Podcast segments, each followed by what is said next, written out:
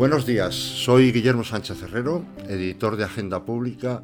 Estás escuchando el nuevo podcast mensual de Green Deal, La Oportunidad de Europa, el quinto de su segunda temporada, que esta casa elabora en colaboración con Red Eléctrica de España y dedicado, esta vez, a la rehabilitación de edificios y la eficiencia energética.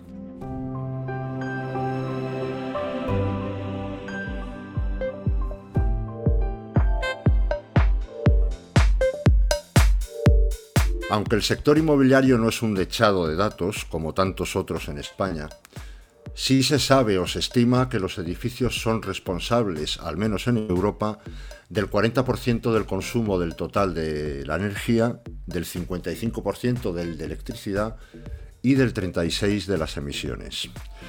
Se calcula en este caso para nuestro país que hay cerca de 28 millones de viviendas, el 75% de las cuales son primeras residencias y más de la mitad tiene una antigüedad superior a los 40 años, los que han transcurrido más o menos desde que entraran en vigor en 1979 los primeros estándares modernos de eficiencia energética.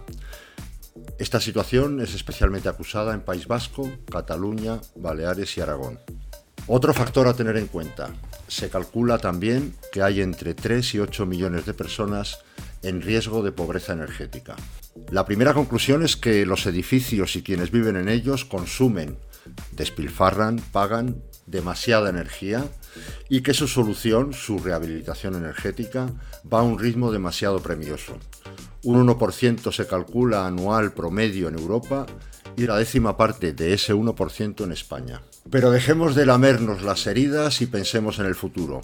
Ahora es el momento, porque hay o habrá en breve dinero. Y el desafío es emplearlo de forma también eficiente para modernizar lo más rápido posible el parque de viviendas y hacerlo en paralelo con la regeneración urbana.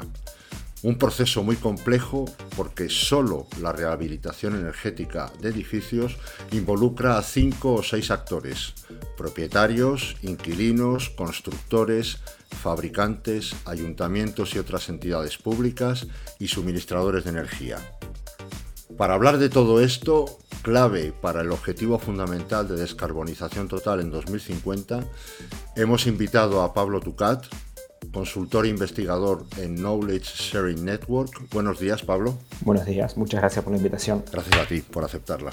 Y también a Arnau González Junca, profesor asociado en Tecnocampus, centro adscrito a la Universidad Pompeu Fabra y consultor senior en proyectos de consultoría e I+D en energía renovable y economía circular en la cooperativa Aiguasol. Buenos días, Arnau. Hola, buenos días. Muchas gracias por la invitación y encantado de estar aquí también. Bueno, a mí siempre me gusta empezar por una pregunta genérica. ¿Qué entendemos por eficiencia energética y por qué es importante? ¿Por qué vamos a hablar de esto? En primer lugar, la eficiencia energética es un término amplio que significa básicamente utilizar menos energía para llevar a cabo las mismas actividades. En el ámbito estrictamente residencial, esto implica que si comparamos viviendas de una misma zona geográfica, veremos que algunas necesitan menos energía que otras para mantener un cierto nivel de confort. ¿Y por qué es importante? Yo creo que básicamente por dos cuestiones, y de las cuales algunas las has dejado entrever en la introducción. Eh, primero, eh, la cuestión ambiental. Tal como mencionaste, los edificios son responsables de aproximadamente el 40% del total de la energía consumida en la Unión Europea y el 36% de las emisiones. Y segundo, la pobreza energética. Si bien es un tema que retomaremos luego, viviendas más eficientes pueden contribuir a mitigar la pobreza energética. ¿Y cómo estamos en España en esta materia de eficiencia energética? Bueno, responder esa pregunta con precisión es un tanto difícil. El principal indicador de la eficiencia energética de las viviendas es el certificado de eficiencia energética. Estos certificados brindan información sobre el consumo y las emisiones de las viviendas para lograr un determinado nivel de confort y sintetizan esa información en una escala que va desde la letra A, que es la más eficiente, hasta la letra G, que es la menos eficiente. De acuerdo al Instituto de Innovación Tecnológica de la Construcción, solo un 5% de las viviendas tiene una calificación A, B o C, o sea, las más eficientes. Sin embargo, no tenemos información de la totalidad del parque, ya que muchas viviendas no poseen un certificado. El certificado es un requerimiento establecido en el 2013 para las viviendas de nueva construcción y en el caso de los edificios existentes es exigible solo en el caso de compraventa de alquiler. Por lo tanto, no disponemos de, toda la información. A pesar de eso, podemos aproximar la eficiencia energética de los edificios a partir del año de construcción. Como bien dijiste, a partir del año 79 entraron en vigor las primeras normas básicas de la edificación que establecieron criterios mínimos de eficiencia energética. No obstante, los primeros estándares modernos eh, se introdujeron hace poco más de 20 años, en el 1998. Si tomamos esta última referencia, aproximadamente 3 de cada 4 viviendas principales eh, fueron construidas antes de ese año, con lo cual no se encontrarían adaptadas a los criterios actuales. No obstante, si tomamos el estándar menos exigente, es decir, el año 1979, ese porcentaje es aproximadamente la mitad de las viviendas principales. Eh, Dejarme añadir también, Pablo, muchas gracias, que una de las principales carencias en, términos de eficiencia energética en, España es que el, primer requerimiento eh, a nivel de certificación energética de las viviendas apareció en el Código Técnico de la Edificación a finales de la primera década de este, de este año, bueno, de este siglo XXI y eso eh, implicó ¿no? que perdimos una gran oportunidad de construcción durante toda la ola de construcción de vivienda nueva que hubo eh, del año 2000 al 2008, eh, de construcción eficiente, ¿no? porque muchas de estas viviendas que se hicieron en esa gran ola constructiva no estaban adaptadas a los requerimientos más modernos en términos de eficiencia energética. Ahora, sin embargo, sí que todos los nuevos requerimientos ¿no? del Código Técnico de la Edificación nos están llevando a una construcción e-, eficiente energéticamente, eh, lo cual es una buena noticia. ¿Hay una un solo tipo de rehabilitación energética de edificios o eh, hay varios? ¿Cuál sería la definición? ¿Cómo se rehabilita energéticamente un edificio? Bueno, a mí me gusta distinguir entre dos tipos de intervenciones. Eh, intervenciones tácticas de menor complejidad que pueden desarrollarse rápidamente en el interior de las viviendas y generalmente no implican grandes inversiones estas intervenciones no inciden sobre elementos estructurales y en general pueden llevarse a cabo desde el interior de la vivienda, con lo cual no suelen requerir licencias de obras o permisos de la comunidad de propietarios, lo cual permite ahorrar tiempos. Por otro lado, tenemos intervenciones integrales. Estas son más eficaces, pero también más costosas y requieren la coordinación de toda la comunidad de propietarios cuando se trata de edificios. Estas intervenciones incluyen fundamentalmente la implementación de un sistema de aislamiento térmico eh, la sustitución de ventanas o los sistemas de calefacción y de agua caliente, por ejemplo. Y, del primer tipo, el que no requiere eh, el pasar por las orcas caudinas de una reunión de vecinos y otra y que haya, tenga que haber un acuerdo, digamos, de la comunidad de propietarios, eh, ¿qué ejemplos hay? por ejemplo, se pueden utilizar determinados tipos de pinturas o incluso más simple, tapices que no requieren toda esa burocracia de la pasar por toda la burocracia de la comunidad de propietarios, por ejemplo. Igualmente, Guillermo, añadir que también, eh, digamos, desde un punto de vista de eh, rehabilitaciones que se pueden gestionar de forma individual, eh, todo lo que es el marco normativo, legislativo y, de ayudas, como veremos más adelante, contempla también todo lo que son lo que se les llama los sistemas activos ¿no? de eficiencia energética, que puede ser desde la iluminación, eh, sistemas de producción de agua caliente sanitaria o de calefacción y refrigeración o climatización en definitiva del edificio. Todas estas actuaciones de mejora de la eficiencia de los equipos activos también se pueden considerar medidas de eficiencia energética, en este caso de sistemas activos. Eh, una vez definido digamos, los tipos de rehabilitación, eh, me da la impresión de que la economía circular tiene algo que decir al respecto, ¿no? Bueno, la, economía circular eh, es un, nuevo paradigma, digamos, eh, que, bebe de la sostenibilidad, en definitiva, ¿no?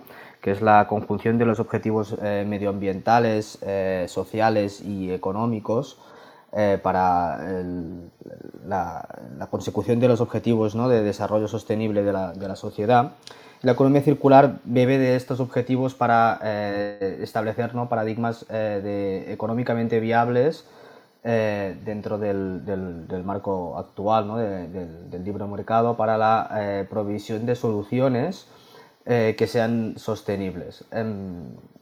Como comentábamos antes, todo el marco regulatorio del sector de la construcción ha transicionado de un esquema de, de poco eh, control y preocupación de la eficiencia energética hacia un esquema eh, de, de, límites y de requerimientos elevados en cuanto a la sostenibilidad Y de igual manera, eh, también se está ah, empezando a, hablar tanto desde la Comisión Europea ¿no? como la transposición de las directivas a nivel nacional de un uso racional y eficiente de los materiales de la construcción. En ese sentido, la economía circular nos, nos provee las herramientas ¿no? para crear nuevos modelos de rehabilitación, no, no, solamente enfocados a la eficiencia energética de las viviendas, sino también al uso eficiente de los materiales y los recursos, tanto en la obra como en la rehabilitación.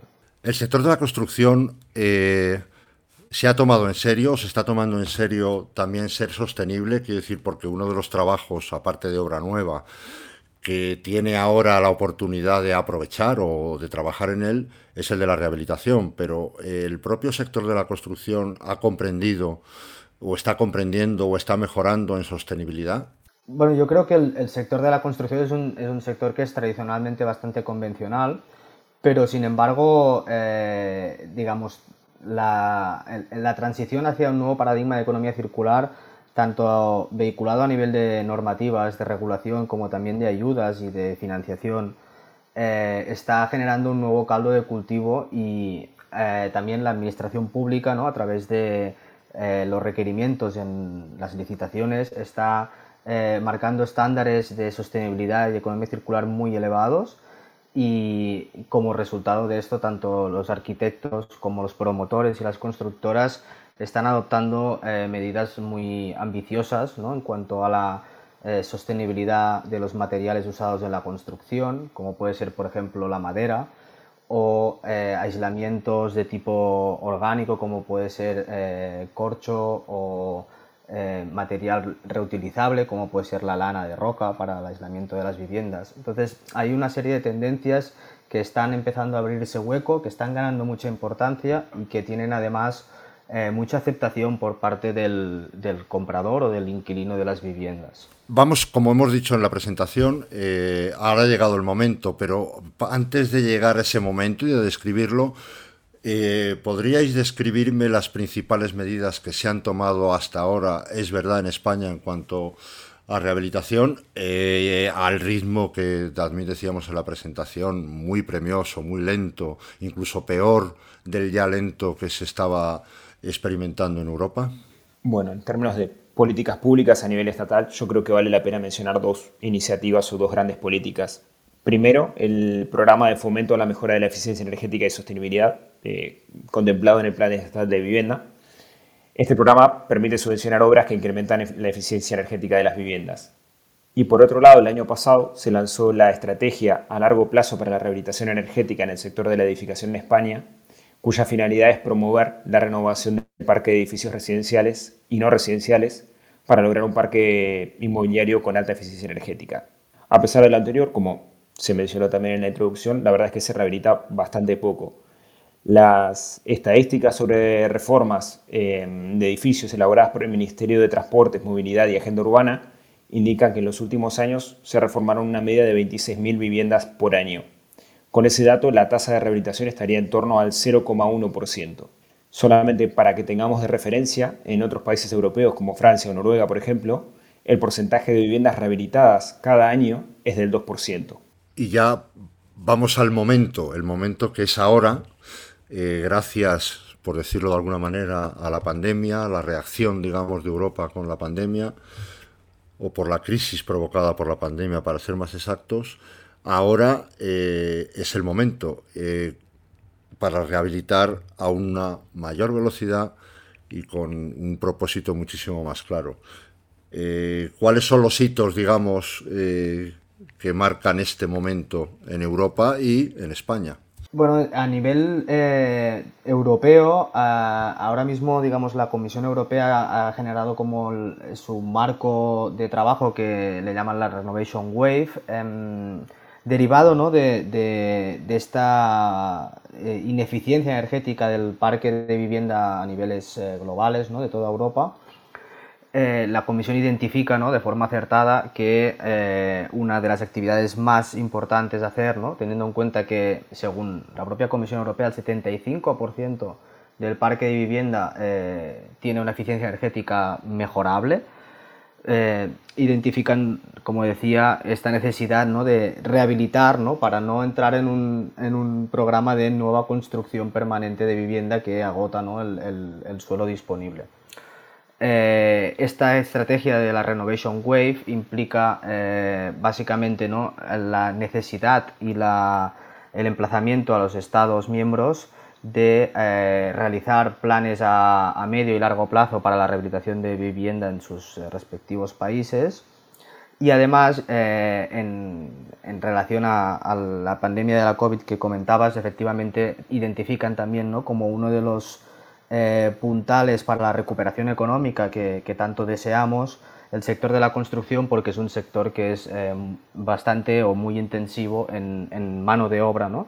Y por lo tanto es un, sector que puede ser una palanca importante de, ocupación y, de crecimiento durante los próximos años eh, de, recuperación. A nivel español lo que se está haciendo básicamente es trabajar en paralelo a la, estrategia de la Renovation Wave y haciendo lo que se ha eh, denominado el plan de recuperación, transformación y resiliencia, que es el, el plan de uso, ¿no? de priorización de sectores económicos para el uso de los fondos europeos Next Generation y en concreto en el sector de la rehabilitación y la eficiencia energética eh, es la segunda partida eh, más cuantiosa de este eh, plan de recuperación que ha elaborado el, Ministerio y contempla la rehabilitación de hasta 500.000 viviendas en los próximos tres años, cosa que implicaría multiplicar hasta por seis o incluso más el ritmo de rehabilitación que comentaba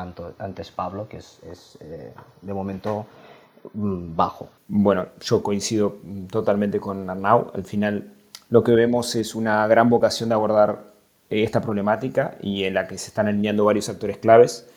Eh, solamente añado algo que salió hace pocas semanas, que es el, el, Plan España 2050, que básicamente es un diagnóstico de las problemáticas actuales y las grandes tendencias a partir de la cual se proponen 50 objetivos. Y precisamente el objetivo 33 eh, plantea también incrementar el porcentaje anual de viviendas rehabilitadas con mejoras energéticas hasta alcanzar una tasa anual del 2%.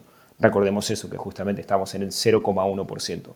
Con lo cual se observa una gran vocación y además fondos, que era una de las, una de las falencias eh, previas. ¿no? ¿Y de cuánto estamos hablando que no me ha parecido no escucharlo? El plan de recuperación y de transformación y resiliencia España puede contempla para el componente de rehabilitación de vivienda unos 6.8 mil millones de euros en el periodo 2021-2023. A eso, el mismo plan le, añade unos 11.4 mil millones provenientes de otros fondos. Sí, en concreto, em, comentar que este plan en principio todavía no está eh, aprobado formalmente, de momento está enviado a la Comisión Europea. Se contempla distintas partidas, la más grande eh, efectivamente es para la rehabilitación de vivienda y barrios y que serán fondos que se transferirán o se gestionarán eh, vía comunidades autónomas incluye, ¿no? Eh, o parece que va a incluir, como el, como el actual plan de rehabilitación de vivienda, medidas tanto de la rehabilitación de la envolvente térmica del edificio, que se, que se dice, ¿no? que es tanto las paredes, las fachadas como las cubiertas, sistemas de producción de energía para la propia vivienda, para autoconsumo, eh, iluminación, también cerramientos, ventanas, puertas, etc. Eh, lo que está por ver es de a, qué nivel llegarán las ayudas. Actualmente son ayudas porcentuales a la inversión y parece que la voluntad del Ministerio es aumentar el porcentaje de ayuda a la inversión y sobre todo en casos de pobreza energética llegar a financiar hasta el 100% de la inversión eh, que es una, barrera importante ¿no? Eh, por el precio que tiene para la rehabilitación energética. Desde luego, porque la pobreza energética, que ya lo habéis mencionado dos veces, yo creo que si queréis extenderos en el asunto, eh, Pablo escribió un excelente informe, no digo que, que, que hablaba de que a medio plazo la rehabilitación, ¿no? bueno, la rehabilitación es hacer más eficiente, reducir el gasto, digamos, en, energía, eh, y, pero también es un camino o una herramienta para, no a corto, pero sí a medio o incluso a largo plazo, resolver el problema de la pobreza energética que en España ya hemos dicho las cifras de gente que tiene o está en riesgo de, vivir pobreza energética, de no poder calentar su casa, por ejemplo, en, invierno. Me gustaría que si tenéis, eh, tenéis algo que decir, cómo, cómo se convierte en una herramienta y cómo se puede hacer llegar, digamos, las ayudas o el dinero, como queramos llamarlo, no solamente a edificios, digamos, de clase media alta, por, por, entendernos, por decirlo de una forma, y que sí que se vehicule hacia las viviendas y sus habitantes más vulnerables. Sí, a ver, primero yo creo que deberíamos entender qué es la pobreza energética. Y la pobreza energética es aquella situación en la cual los hogares no pueden satisfacer sus necesidades básicas de suministro de energía como consecuencia de un nivel de ingresos insuficiente. Bueno, esto por supuesto tiene implicaciones sobre la salud física, mental, eh, se asocia a enfermedades respiratorias, cardiovasculares, incluso a, trastornos de ansiedad y depresión. Las cifras ya las mencionamos eh, previamente, eh, pero bueno, ¿qué tiene que ver la eficiencia energética con todo esto? La pobreza energética generalmente surge a partir de una combinación de bajos ingresos y elevado gasto. El gasto se determina por el precio de la energía y la cantidad consumida, la cual a su vez depende en gran medida de las condiciones climáticas y de la eficiencia de la vivienda. Por lo tanto, viviendas más eficientes contribuyen a disminuir el, contribuirían perdón, a disminuir el gasto y por lo tanto a mitigar posibles situaciones de, de pobreza energética. Ahora, Recién mencionabas un punto clave, ¿no? De cómo hacer llegar estas, estas ayudas o los programas a, las personas, a aquellos sectores más vulnerables, ¿no? O que se encuentran más expuestos a situaciones de pobreza energética. Yo creo que ahí hay un gran, un gran desafío y es justamente eh, cómo rehabilitar las viviendas que se encuentran en alquiler. Porque aquí, bueno, primero porque precisamente estas, este, estas viviendas son las que suelen albergar a las familias más vulnerables. Sin embargo, uno de los problemas habituales es el dilema de incentivos que se da entre inquilinos y propietarios. Si bien ambos están interesados en la mejora de la eficiencia energética de las viviendas, el propietario no tiene incentivos a realizar inversiones en el corto plazo, salvo que tenga una rápida retribución, y por otro lado el inquilino tampoco, porque se haría cargo de unas inversiones que no disfrutaría en el, que no disfrutarán a largo plazo, salvo que se mantenga en esa vivienda, por supuesto. En ese sentido, eh, comentar que el, el, principal problema de, como bien comentaba Pablo, eh, en este caso ¿no? también va ligado a la, a la, casuística que tenemos ahora mismo para el mercado del alquiler con contratos eh, muy cortos, ¿no? que dificultan ¿no? precisamente la inversión del inquilino en, en, este tipo de, de acciones. ¿no? Cosa que también ocurre ¿no? con la rehabilitación cuando incluimos en sistemas activos. ¿no? Una de las problemáticas que, detectamos cuando intentamos eh, ver por qué no se instalan sistemas de producción de agua caliente sanitaria con tecnología solar térmica o eh, instalaciones fotovoltaicas, pues es exactamente el mismo, la misma casuística ¿no? de, de, de, incentivos dispares para el propietario y para, y para el inquilino, ¿no? que dificultan que el inquilino se haga cargo de una inversión de la que no va a poder disfrutar a largo plazo. Más allá de lo anterior, existen algunas soluciones innovadoras en el entorno europeo que pueden servir de, referencia. Por ejemplo, el programa Europace vincula la financiación de las obras eh, a la vivienda y no a la persona a través de impuestos municipales. De este modo, eh, se ofrece un préstamo a largo plazo cuyo reembolso se asocia al inmueble a través del impuesto inmobiliario.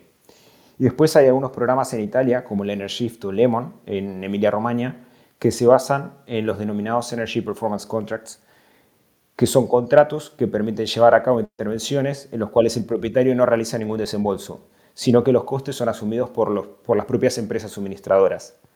Luego, las empresas suministradoras mantienen la factura media de los periodos anteriores a los usuarios, pero proveen menos energía eh, como consecuencia del ahorro energético obtenido gracias a las mejoras. Aquí hay que poner un asterisco importante porque básicamente este tipo de programas funcionan cuando el ahorro energético es bastante elevado y entonces se puede lograr una rápida, em, una rápida capitalización del ahorro. ¿Y en España hay experiencias o iniciativas que se puedan destacar? Sí, en España eh, hay algunas experiencias de, programas de creación de lo que se está llamando eh, recientemente también como dentro del marco europeo, ¿no? comunidades e-, energéticas locales que al final no dejan de ser iniciativas ciudadanas para eh, la adopción de medidas tanto de eficiencia energética como de autoproducción de energía renovable y, desde, desde la parte del consumidor. ¿no?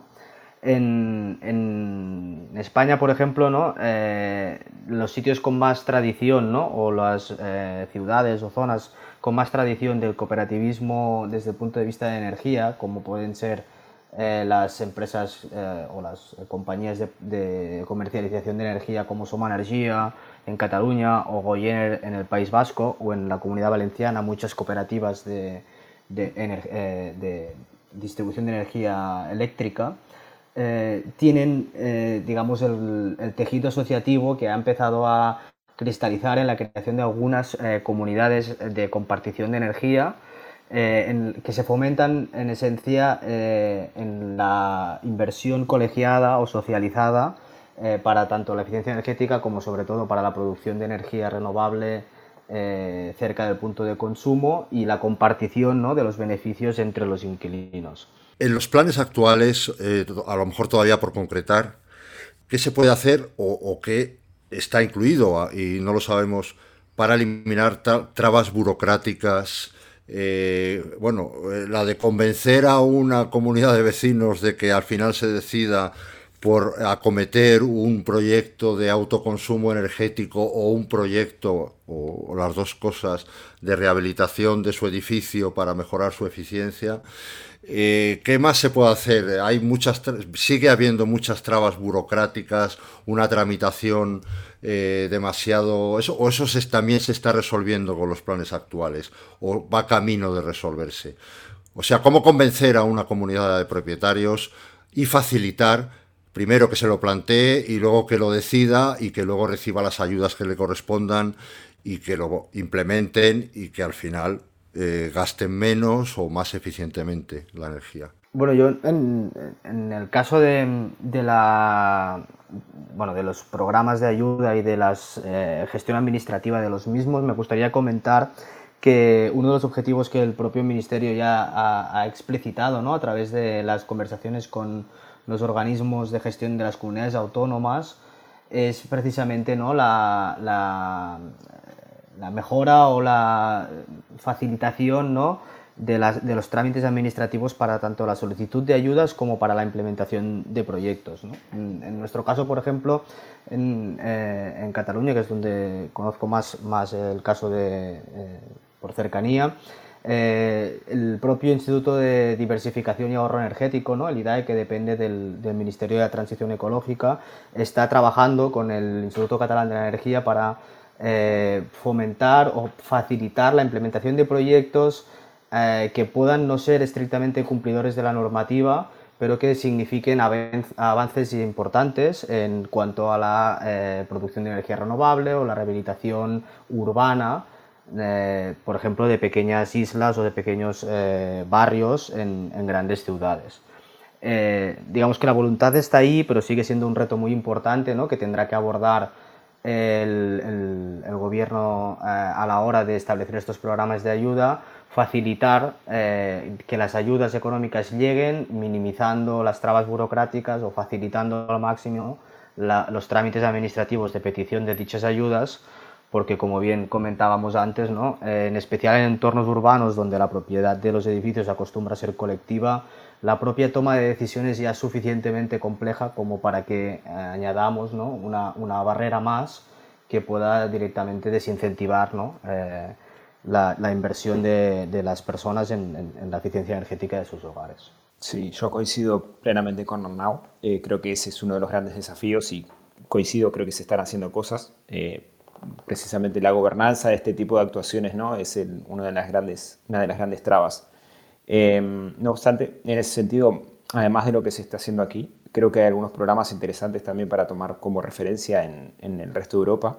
Puntualmente en Alsacia, en Francia, hay un programa que se llama eh, eh BBC, que es básicamente Yo renuevo la BBC, que es la, la envolvente, donde lo que implementa es un grupo, un equipo de coaches que ayudan de algún modo a los propietarios, a los inquilinos y demás actores involucrados en, todo este proceso de, toma de, decisiones, que creo que al final un poco de acompañamiento, tanto en la, parte burocrática como en la toma de decisiones, es, clave. Y a nivel más general, eh, además del aspecto burocrático, que insisto, creo que es uno de los, aspectos, claves, eh, creo que tenemos que incidir en, dos cuestiones más. Primero, que la rehabilitación de viviendas es una actividad trabajo intensiva, con lo cual eh, necesitamos, si queremos incrementar sustancialmente el volumen de rehabilitaciones, necesitamos más mano de obra cualificada. Entonces, en ese sentido, si bien hay formaciones profesionales y otro tipo de, programas, eh, creo que es necesario tratar de, apoyar estas iniciativas porque se necesitan más, más mano de obra. Por otro lado, debemos también aumentar el conocimiento. Eh, es necesario eh, tener más información del parque de viviendas, sobre todo de los certificados de eficiencia energética, eh, es tratar de establecer la obligatoriedad de, que todas las viviendas cuenten con él. Y por otro lado, debemos conocer con más precisión que, los beneficios económicos y sociales que generan las actuaciones de eficiencia energética. Eso creo que al final, cuando el usuario puede visualizar con mayor claridad cuáles son los beneficios que trae aparejado este tipo de intervenciones, creo que eso puede aumentar la, vocación por, realizar más rehabilitaciones. Eh, Gemma Patón, profesora titular de Derecho Financiero y Tributario de la Universidad de Castilla-La Mancha, nos da más detalles sobre el impulso financiero y fiscal previsto para el desarrollo de la rehabilitación energética. La decidida apuesta por la eficiencia energética precisa de la implicación de todos los actores del mercado en la sostenibilidad habitacional y es ahí donde obtiene relevancia la economía circular como modelo para avanzar. Sin duda, hay que reconducir el modelo económico hacia la prevención de impactos ambientales, el ahorro de materias primas y la eficiencia energética, y para ello se plantean medidas financieras y fiscales al servicio del itinerario marcado en la transición ecológica, así como consolidar el cambio de modelo económico. Las necesidades de inversión privada para la rehabilitación energética y las exigencias de mayor impulso en eficiencia deben retomarse con firmeza, al tiempo que las políticas de vivienda con apoyo público y a ello pueden contribuir esos instrumentos financieros y fiscales. Precisamente este es el planteamiento incorporado al Plan de Recuperación, Transformación y Resiliencia del Gobierno español en su componente 2, que contempla la articulación de medidas fiscales para crear un entorno favorable a la rehabilitación y regeneración urbana por empresas y particulares. En concreto, se trata de la reintroducción de un incentivo fiscal en el IRPF estructurado en dos modalidades, deducción por obras que contribuyen a la mejora de la eficiencia energética de la vivienda habitual, reduciendo un 7% de demanda de calefacción y refrigeración de la vivienda o un 30% del consumo de energía primaria no renovable, y una deducción por obras de rehabilitación que contribuyen a la mejora de la eficiencia energética en edificios de uso predominantemente residencial, condicionadas a la reducción mínima del 30% del consumo de energía primaria no renovable o bien la mejora de la calificación energética hasta la etiqueta A o B. Junto a ello, se proponen medidas específicas para la mejora de la financiación aplicable, estimular fórmulas de colaboración público-privada que la faciliten, promover modelos llave en mano para la gestión de actuaciones de rehabilitación, una línea de avales ICO para créditos destinados a esta actividad e impulsar la financiación verde en colaboración con las entidades bancarias. Pueden citarse experiencias exitosas como los sistemas denominados On Tax Financing o PACE, Property Assessed Clean Energy, en Estados Unidos o Canadá, donde los propietarios anticipan la inversión vía impuestos que recuperan con exenciones o reducciones en los tributos relacionados con la propiedad o la renta inmobiliaria. Todas estas medidas concienciarían a promotores y compradores sobre el impacto ambiental de forma que la eficiencia energética de la vivienda se erigiría en un elemento determinante en sus decisiones. A su vez, han de tener un impacto en la ampliación de la oferta residencial sostenible para despertar la conciencia del consumidor final. El certificado de eficiencia sería así un instrumento de control y de evaluación del consumo responsable energético. Además de elementos como el aislamiento de la vivienda, la certificación de los electrodomésticos y el tipo de caldera, otras obras pueden dirigirse al ahorro de agua o luz que revaloricen más el inmueble y, en consecuencia, otorguen mayores expectativas de retorno en forma de venta o alquiler, sin olvidar un mayor conocimiento de los beneficios que tienen para la salud y el bienestar. Asimismo, no debe olvidarse la íntima relación entre rehabilitación eficiente y acceso al mercado de la vivienda, pues la primera variable aumenta el mercado de inmuebles disponibles en mejores condiciones de habitabilidad y, en consecuencia, incide positivamente en el derecho de acceso a una vivienda digna y saludable.